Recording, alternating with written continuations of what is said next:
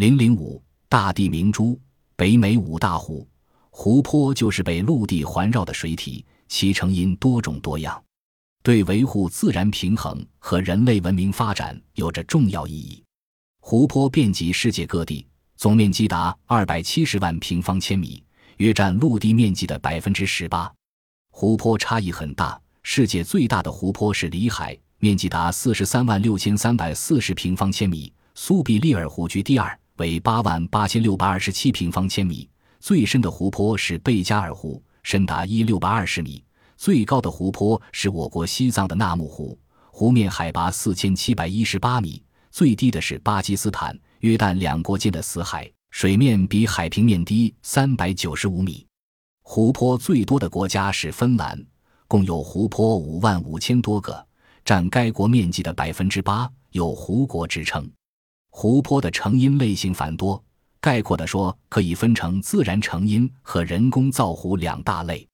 天然湖泊具有以下成因：一、构造断线，如贝加尔湖；二、火山口湖，如长白山天池；三、岩溶湖，主要分布在碳酸盐岩地区；四、牛轭湖；五、泻湖，如我国的太湖；六、冰川湖，如北美五大湖区芬兰的多数湖泊；七、风城湖。风蚀形成湖盆。八堰塞湖，如著名的镜泊湖。按湖水化学性质，可分为咸水湖和淡水湖。咸水湖可能是泻湖继承海水性质造成，也可能形成于低降水区，由于蒸发水分，使得矿物盐浓度增加而形成。在北美洲地形图上可以看到，它是一个多湖泊的大陆。淡水湖的总面积约四十万平方千米。广阔程度是个大洲之最，这些湖泊大部分分布在北美洲北部，是冰川作用形成的。第四纪冰期时，大陆冰川刨蚀了高地，也强烈的刨蚀了低地和洼地。冰川消退后，那些低洼在地方形成众多的湖泊，它们从上游到下游依次有苏必利尔湖、密治安湖、休伦湖、伊利湖和安大略湖。湖的总面积约二百四十五万平方千米，超过波斯湾二百四十一万平方千米。其中，伊利湖面积两万五千七百四十平方千米，居五大湖第四，但比欧洲最大湖泊拉多加湖十八万平方千米约大一半，比南美洲的卡卡湖八千三百三十平方千米大三倍。除伊利湖外，湖底都低于海平面。五大湖湖水平均深度约九十九米，超过了波罗的海五十五米和北海九十四米，最深达四百零六米，蓄水总量为二十四万立方千米，相当于密西西比河全年总水量四十倍，被称为美洲大陆的地中海淡水海。五大湖中，以苏必利尔湖的面积最大，占了五大湖蓄水量的一半以上。比世界第三大淡水湖维多利亚湖六十八万平方千米大得多，为亚洲最大淡水湖贝加尔湖的二十六倍，为欧洲最大淡水湖拉多加湖的四十六倍，为南美洲最大淡水湖的喀喀湖的十倍，是世界最大的淡水湖。湖的水面高出海平面一百八十三米，平均深度为一百四十八米，最深的地方达四百零六米，是美洲最深的湖泊。苏必利尔湖为美国、加拿大两国共有，美国占二十三，面积约五十四万平方千米；加拿大占十三，面积约二十八万平方千米，蓄水量一万一千八百六十七立方千米，是五大湖中海拔最高、湖盆最深、蓄水量最多的湖。难怪苏必利尔英语的意思是“位于水端的湖”，转译为“最优、最大的湖”。密治安湖，另一米歇根湖。源于印第安尔冈昆语，意为在湖。休伦湖源自居住岸边的一个易洛魁人的部落名。法国殖民者看到他们的硬头发，用 Hure 来称呼，以为毛茸茸的湖泊，也就由此得名伊利湖。印第安易洛魁人曾居住盐湖地带，部落名伊利，意为野猫或美洲狮，因为猫是这个部落的图腾。安大略湖，印第安易洛魁语意为美好的湖。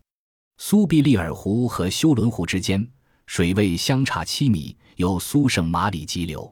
休伦湖中的马尼土岛是世界淡水湖中最大的岛屿。有趣的是，岛上的马尼土湖面积约一百平方千米，是世界最大的湖中之湖。在伊利湖和安大略湖间有尼亚加拉河相通，落差近一百米，形成世界著名的尼亚加拉瀑布。安大略湖以下是圣劳伦斯河，全长一千一百六十七千米，河口宽达一百一十千米。流入大西洋，流进五大湖的河流较少，湖水主要靠雨雪补给，水位稳定，年变幅只有三十厘米至六十厘米。圣劳伦斯河因有五大湖湖水调节，水位变化小。整个河湖水系的流域面积一百四十七万平方千米，同相邻地区相比，由于受到巨大水体的调节，这里的气候冬暖夏凉，降水较多。为了沟通湖泊间不同的水位，修建了运河，以利船只行驶。苏圣马里运河水深九米，有一座船闸。圣劳伦斯河从安大略湖口到蒙特利尔间，长约三百千米的水道，有六十九米的落差，多急流浅滩。新开了运河后，水深也不过四十二米，仍旧影响着五大湖同海洋闯的航行。一九五九年。修建成的圣劳伦斯水道有三条运河和七座船闸，可通航八千五百吨的海轮和两万五千吨的湖轮。每年往来于深水航道的船只就有近万艘。五大湖的水利资源近年来也有部分开发。尼亚加拉河的水电站发电量为三百六十万千瓦，圣劳伦斯河为五百五十万千瓦。五大湖周围工业高度集中。造成湖水的污染，以伊利湖最为突出。